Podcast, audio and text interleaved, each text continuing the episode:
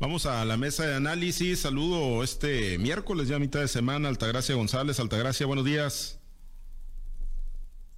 Buenos días, Pablo. Buenos días a toda nuestra amable audiencia y nuestros compañeros que todavía no se han conectado, pero que nos seguramente lo harán en el transcurso de estos minutos. Sí, es de, cuestión de, de momentos. Ya tenemos a Chiquete también listo. Chiquete, buenos días.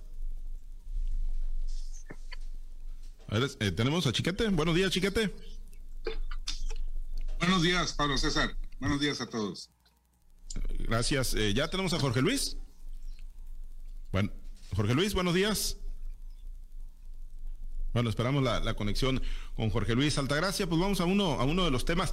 Eh, pues eh, ahí estamos, se supone, se supone, digo yo, porque pues digo, seguimos escuchando la, la mañanera del presidente, seguimos escuchando la semanera, seguimos escuchando las actividades, pues que estamos en una veda otra vez, muy al estilo de los procesos electorales, ¿no? En el marco de como si estuviéramos en un proceso electoral como el del año pasado, pues hoy estamos en una aparente veda electoral eh, o en una veda de difusión para los gobernantes y obviamente para los medios de comunicación, ¿no? En cuanto a obras y acciones de gobierno, eh, pues yo no sé si a ti en lo personal, Altagracia, pues te haya quedado claro, digo, con el nivel de exposición que sigue teniendo todos los días el presidente Andrés Manuel López Obrador, que él mismo dijo que pues ni él tenía claro y que iba a pedir que, que se le explicara que sí y que no pero pues bueno, ha sido muy cuestionada, ¿no? Otra veda, otra especie eh, pues de parálisis, ¿no? En medio de una consulta, pues que no se estaba ni siquiera pidiendo, porque nadie estaba diciéndole al presidente que se fuera y que terminara anticipadamente el mandato. No sé si a ti en lo personal, Altagracia, pues te quede claro, ¿no? Eh, ¿qué, ¿Qué es lo que sí, qué es lo que no en medio de esta supuesta veda electoral o en esta veda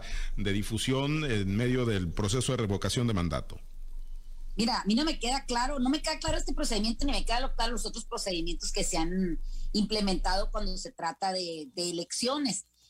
Parece ser que el, entender las leyes electorales, por lo menos a mi juicio, que es un juicio muy particular y quizás muy primario, pues me parece que lo están, lo complican tanto para que tengan que ser especialistas o solamente las personas que realmente viven eh, dentro de ese pequeño grupo, de ese pequeño círculo de conocimiento círculo de poder, ¿no? Sí, mismo presidente, que no podemos decir tampoco que es un erudito en, cuestiones electorales, pero sí es un político de carrera y me imagino, o pienso, o quiero creer, que, que tiene los suficientes asesores como para que se le explique. También no le creo en su 100% de que no sepa de qué se trata, porque él, junto con su grupo, pues, han sido los creadores y artífices de toda esta situación que está pasando. Lo que me parece a mí más, más sentido es que habiendo tanta necesidad, este, esto entra, el gobierno entra como en una especie de parálisis. Si bien es cierto, la parálisis debería de ser informativa, pero también entran en parálisis otros programas o, u otras acciones que el gobierno tiene que llevar a cabo, porque hay gobiernos en movimiento, hay este situaciones que van y atienden a las personas a sus lugares de origen porque es necesario, porque que tengan que trasladarse muchas veces los ciudadanos hacia los centros o hacia las oficinas de, de, para realizar estos trámites, pues sí les, se les considera como algo oneroso que realmente la economía de las familias pues no está para eso.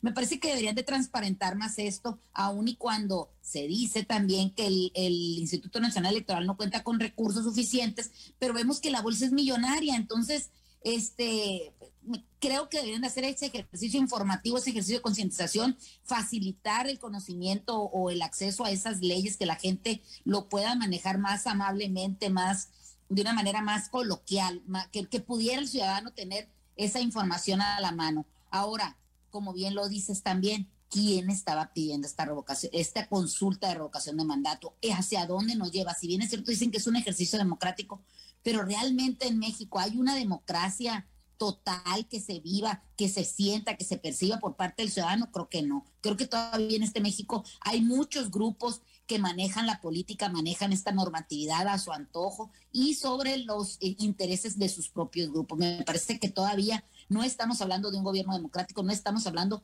en su totalidad de un Instituto Nacional Electoral que realmente le sirva a los ciudadanos.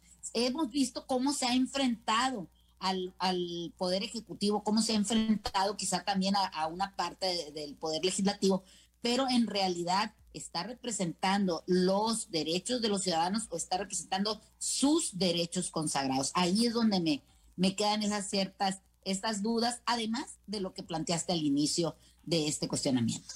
Efectivamente, ¿no? Ya, ya tenemos a Jorge Luis. Jorge Luis, te saludo con gusto, buenos días. Sí, buenos días. Buenos días, Altagracia, buenos días, Francisco, buenos días a todos. Gracias. Eh, Chiquete, pues no sé si en tu caso te, quede pues claro, ¿no? Digo, yo veo en el caso de los presidentes municipales, por ejemplo, eh, pues que apenas iban medio agarrando vuelo y ahorita pues no pueden mandar agendas, no pueden mandar comunicados, no pueden supuestamente pues eh, promover prácticamente nada. Le, le, viene bien, le viene mal a la actividad pública, a la actividad política, esta pues veda, ya no digamos la, la revocación de la que hemos hablado, esta consulta de la que hemos hablado tanto y se ha dicho tanto, ¿no? Pero pues ahora metidos en esta, pues que veda pues política, veda electoral, veda de difusión, chiquete. Pues la verdad es que no existe nada de eso. Eh, aunque formalmente no puedan hacer estas divulgaciones, todas las instancias de gobierno están mandando todos los comunicados, están informando no solo de lo que están haciendo, sino de los planes que tienen, de los proyectos que, con que se va a beneficiar a la sociedad. El, gran problema aquí es que, sobre siempre, pero sobre todo en los últimos tiempos, eh, toda aquella palabra del gobierno divulgada entre la sociedad tiende a la propaganda más que hacia la hacia la, búsqueda de, información. Entonces, pues lo que la ley prohíbe en estos momentos es la propaganda de gobierno, es decir, la divulgación de hechos, de logros, que puedan influenciar al, ciudadano para que tome la decisión que está por tomar y que expresaría en las urnas el 10 de abril.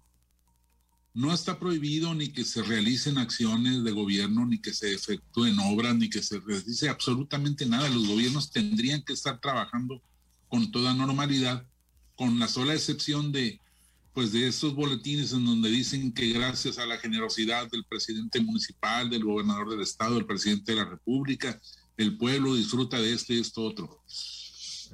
Pero bueno, pues le dan el, sesgo que quieren, le toman la interpretación que quieren tomar. El presidente pues ha seguido con sus mañaneras, no se ha privado absolutamente de ningún tema. Hace unos momentos casi casi rompió relaciones diplomáticas con España. Dijo este para tristeza de, nuestro gobernador que habría que darse una pausa en la relación con España para serenarse y ver cómo se resuelven las Y bueno, pues no hay absolutamente ninguna diferencia entre las mañaneras de ayer y las de ahora y las de la semana pasada antes de, que empezara la, la veda. Es una figura retórica que nadie respeta que nadie, este, o que todo el mundo dice que sabe definir hasta dónde llega. Es muy claro, pero bueno, el problema es que el gobierno siempre está en campaña. Cualquier gobierno, no solo el de López Obrador, que se caracteriza por eso, el gobierno siempre está en campaña, siempre está haciendo propaganda y entonces no sabe qué es lo que debe de tener, qué es lo que debe frenar en, la, en la exposición. Pero mira, hasta los programas estos de, beneficio social, si usted es un viejito que está por llegar, llegando apenas a los 65 años, ya no se puede ir a registrar. Ya, ya no se puede ir a registrar. Este, le, dio todos a Jorge Luis. Sí, sí, no, no, y levantó la mano inmediatamente. Este, porque supuestamente lo prohíbe la ley. Sí. Y no es cierto. Lo que prohíbe es la divulgación de eso. En cambio, al presidente se le, se le facilita más decir, les voy a adelantar dos bimestres porque la ley me prohíbe hacer actos de campaña. Y entonces imagínense ustedes, las personas que reciben dos bimestres en esta cuesta de enero-febrero, que, le den en lugar de, de tres mil, seis mil pesos bimestrales por junto, pues ¿cómo va a votar una persona así? ¿Y eso no es propaganda? Claro que después en junio pues va a maldecir porque ya no hay dinero, pero por lo pronto le, dieron la satisfacción. Entonces todo eso está pues no solo mal reglamentado, está mal atendido, lo interpretan como les da su gana y bueno, pues la sociedad es la que paga el pato. Sí, sí, efectivamente. Eh, pues la sociedad es la que queda ahí y todo, Jorge Luis, porque pues estas vedas, desde que se idearon, ¿no? Todos estos mecanismos sobre reglamentación, todos estos controles, pues muy excesivos son porque pues son muy deshonestos los políticos y los gobernantes, ¿no? Siempre quieren sacar ventaja pues de las herramientas y pues de, de las herramientas que les permiten tener la función pública al alcance de la mano. Pues a mí me parece absurdo, ¿no? Que se haya decretado esta veda electoral por la cuestión de la revocación de mandato, que no es una elección, no es, una elección constitucional ni nada que se le parezca. Cierto que era un ejercicio de participación ciudadana, que ahora le llaman participación, democracia, democracia participativa. Va a haber ese ejercicio, pero no es de ninguna manera una elección constitucional, o sea, no es de ese tamaño esta consulta a, la gente.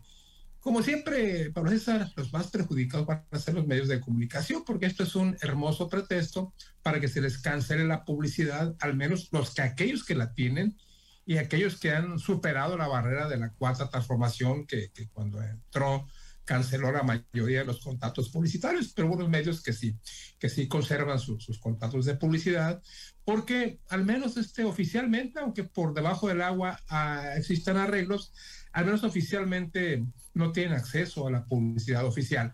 Y bueno, um, como decía Chiquete, lo cierto es que no, hay que aclarar que la actividad del gobierno no se paraliza en nada o no debe de paralizarse o no debe ser pretexto esto para paralizarse. Los gobiernos tienen que seguir haciendo su actividad normal, constante, rutinaria.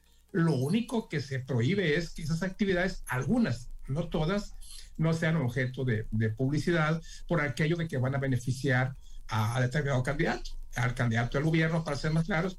Y en este caso, pues no hay ningún candidato. Hay una figura que es el presidente López Obrador, que es el que, que, ni siquiera está en la boleta, pero obviamente hacia él está enfocada esta consulta ciudadana. Entonces, no hay ninguna razón para que esto suceda. Pero, pues, muchos, eh, así como muchos de los acuerdos que se toman los, los órganos electorales, pues este es uno más digo, me parece verdaderamente un absurdo, un absurdo total que se dé esta veda electoral como si fuese una elección constitucional. No lo es, es una consulta de revocación de mandato, la primera que se va a llevar a cabo en nuestro país. Y por cierto, una consulta que nadie ha pedido, excepto aquellos eh, que fueron promovidos, que fueron promocionados por parte de los partidos ah, de Morena y sus, y sus aliados, Aquí en Sinaloa, por cierto, el Partido Sinaloense jugó un papel fundamental en la recolección de, esos, de ese 3% ciudadano que se requiere para, para, llevar a cabo la, la consulta de revocación de mandato. Te digo, me parece verdaderamente un absurdo. Igualmente coincido con ustedes, nadie respeta, nadie sabe de qué se trata. Lo que sí me queda claro es que los afectados son los medios de comunicación. No tengo ninguna duda en ese sentido. Sí, y sobre todo nosotros los medios electrónicos, los eh, que están pues bajo la, bajo la regulación del, del, Estado, ¿no? A través de las concesiones, ahí, es donde hay mayor pues problema, ¿no? Pero bueno, pues los políticos no se detienen. Altagracia y pues sí, un absurdo esto de la consulta de revocación de mandato que nadie pidió y también que nadie pidió para revocarle el mandato, ¿no? Al presidente y esto de la veda. Bueno, eh, nada más así de, de, de manera rápida, Altagracia, para, para una ronda y pues los dos temas, ¿no? Ahí para que no se nos quede. Uno, pues digo, el del carnaval, pues aparentemente hoy se estaría definiendo, ¿no? Si, si habrá o no habrá otra vez. Primero habían pateado la bolita hasta el viernes, otra vez hoy, pues vamos a ver si finalmente se da la determinación. Y el otro, pues la reacción ayer de Fernando Sandoval, se subió al ring con los guantes bien puestos y bueno, pues dice que no lo van a poner de rodillas desde el gobierno del estado de Sinaloa, Altagracia, pues subió y subió bastante de tono el conflicto entre la dirigencia magisterial y el gobierno de Sinaloa. No soy ludópata, pero voy a apostar en este momento. Creo que va a haber carnaval porque hoy los niños ya empiezan a ir a clases también. Entonces, si los niños pueden estar en las clases, los ciudadanos pueden estar en la fiesta bacanal Carnestolenda. Y en el tema de, Fernando Sandoval, creo que se le fue y se le fue duro al gobernador del estado. Creo que hubo muy, muy fuertes este, señalamientos por parte de, del titular del sindicato y creo que esto va a dar para mucho más, ¿no? Quizás no sé si alcance como para que gane o gane o pierda alguno de los candidatos que se que se de cualquiera de los dos bandos, pero definitivamente que sí es una información bastante duro, un señalamiento bastante duro en contra del gobernador del estado. Eh, la exhibidota que se le da, que se dan ambos, ¿no? El, tanto el, el gobernador con su conferencia hace manera como la respuesta que tuvo ayer y luego el, el, ajonjolí de todos los moles, el que, el que, el fiel de la balanza, según él, Sergio Torres, que también adereza un poco este, este problemita que se dio. Me parece que esta contienda va a seguir eh, hasta en tanto no limen sus asperezas y se den el abrazo y fumen la pipa de la paz. Porque recordemos que en política todo es posible. Los grandes adversarios de ayer hoy son grandes amigos y lo vemos todos los días en, en el organigrama del gobierno del Estado y también en el organigrama del gobierno federal. Esto va a seguir, pero van a llegar a buen puerto, eso sin duda. Bueno, pues ya, ya lo veremos, estuvo fuerte ayer la reacción. ¿Esperabas una, una reacción así, chiquete, de parte del dirigente magisterial? Y bueno, pues lo de la auditoría, obviamente, pues si se va al fondo del tema sindical, pues también tendrá que ir a desenmarañar las complicidades que en su momento tuvieron los antecesores de Rocha, ¿no? También en esa vía irá hasta las últimas consecuencias el gobernador o, le van a bajar luego de pues el fuerte encontronazo el del lunes y el de ayer entre el dirigente sindical y el gobernador. Pues yo creo que van a, tener que buscar un, punto de equilibrio, pero bueno, me parece que esto va a durar las por lo menos las, dos o tres semanas siguientes, las, lo que falta para la elección de la, de la sección 53. Y una vez definidas las cosas, pues van a, atender a buscar los, los puentes de arreglo. Eh, yo creo que ni el gobernador tiene en estos momentos los elementos suficientes como para tener una acción eh, punitiva legal en contra de las dirigencias. Y las dirigencias tienen cara de, reclamarle las cosas al gobernador porque pues participaron en todo lo que está ahorita irregular y chueco, en todo lo que está en duda, en la oscuridad. Entonces, pues no hay, yo creo, este, pues elementos concluyentes de parte de una o de otra parte y eso los va a llevar a, buscar pues una convivencia porque si, si sobre todo si gana eh, la actual dirigencia de la sección 53 pues no, no van a tener de otra que estar conviviendo por lo menos durante los siguientes cuatro años. Bien. Pues sí, eh, por lo pronto pues yo coincido, ¿no? Lo que falte para la elección, ahí se van a mm, seguir dando hasta con la cubeta. Oye, chiquete, y bueno, hoy carnaval, eh, sí, y en las mismas fechas, o carnaval postergado o sin carnaval. Yo creo que el manejo de las cifras eh, va orientado hacia realizar el carnaval. Yo desconfío de estas súbitas bajadas que se están dando, pero sobre todo hay un criterio muy tonto, muy torpe de parte del alcalde que dice que Mazatlán está bien y entonces no tiene por qué suspender sus actividades porque las cifras están casi por los suelos. Pero debe recordar este señor que al carnaval viene medio Culiacán, un tercio de Mochis y puntos intermedios y de otros lugares que tienen muchos, mucha mayor incidencia que nosotros. Entonces, las cifras locales no son un, punto de referencia real. Yo creo que él es la duda que tiene todavía el gobernador y su equipo, pero me parece que se están orientando por realizarlo. Aunque el gobernador ha mostrado su interés en por lo menos posponerlo. Sí, efectivamente. Y hoy, Jorge Luis, pues después de que primero se había dicho que la semana anterior, luego se había dicho que el viernes, y ahora pues se dice que, que hoy supuestamente sale humo blanco, Jorge Luis, este tema del carnaval. Y por la reacción de Fernando Sandoval, Jorge Luis, ¿la, esperabas a ese nivel o, sientes que pues eh, está eh, pues eh, tensando demasiado la cuerda ahí con el gobierno del Estado? No, no la esperaba a ese nivel y puede ser que hasta un poquito más. Puede ser que hasta un poquito más. En realidad fue un posicionamiento bastante, bastante contundente, no todo decir que irrespetuoso, porque bueno, pues así como, así como ellos piden respeto, el gobernador también tiene derecho a que se le respete, ¿no? Entonces, eh, quizás rayó, rayó en el umbral de lo irrespetuoso, ¿no? Lo que, dijo Fernando Sandoval, pero los dirigentes de la sección 53 así han sido siempre, toda su vida han usado ese, ese lenguaje amenazador, siempre prepotente, soberbio, como diciendo, pues aquí nomás, eh, aquí nomás nosotros contamos. Ellos aducen que son el sindicato más poderoso de América Latina porque a un maestro tú no le puedes quitar un día de salario por, por, algún castigo de otra naturaleza, a diferencia de otros sindicatos que les puedes quitar eso y más días y lo que tú quieras. A un, a un sindicalizado del CENTE no se le toca ni con el pétalo de una de una rosa. ¿Por qué? Porque entra inmediatamente este, la defensa sindical. Yo creo que es una buena oportunidad ahora que viene el cambio, el cambio de dirigencia para que sea el próximo dirigente sindical que va a ser de la misma corriente, no me queda ninguna duda, salvo una sorpresa mayúscula, va a ser de la misma corriente de, de Sandoval, de Daniel Amador, como decíamos el otro día, a Daniel todavía le alcanza para poner un secretario general más.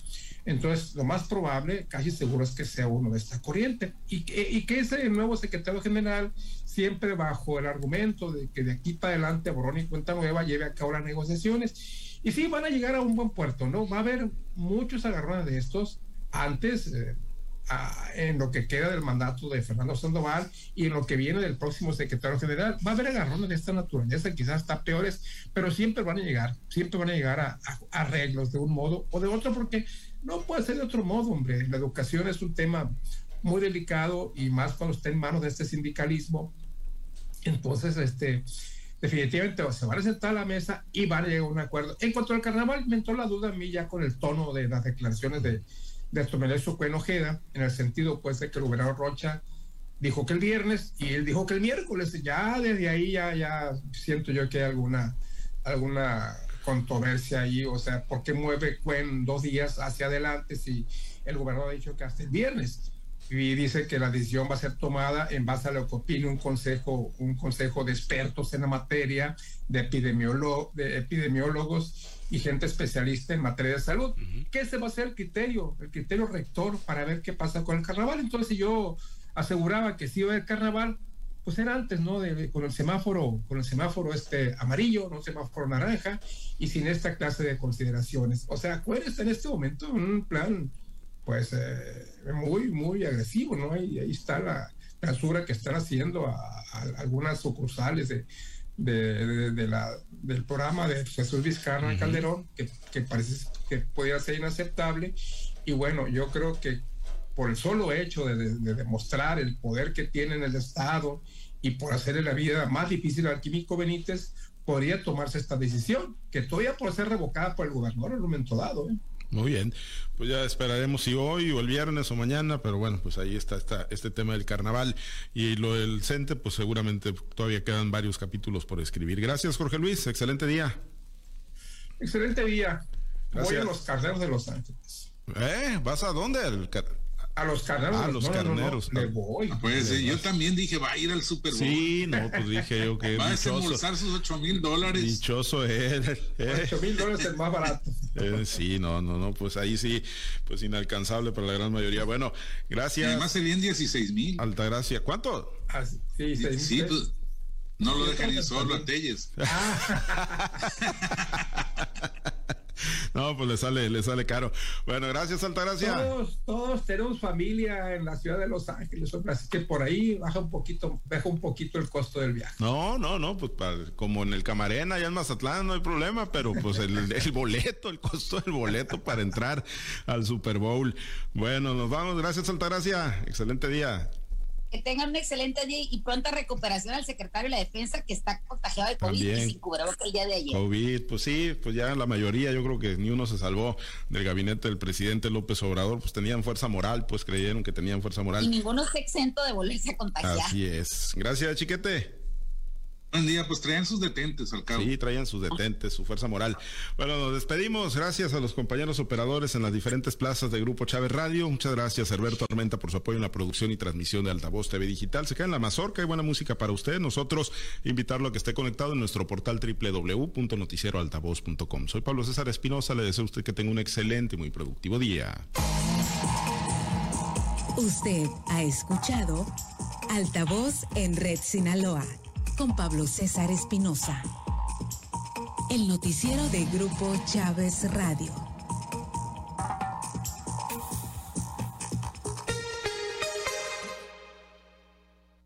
Tu primerísima fuente de noticias locales.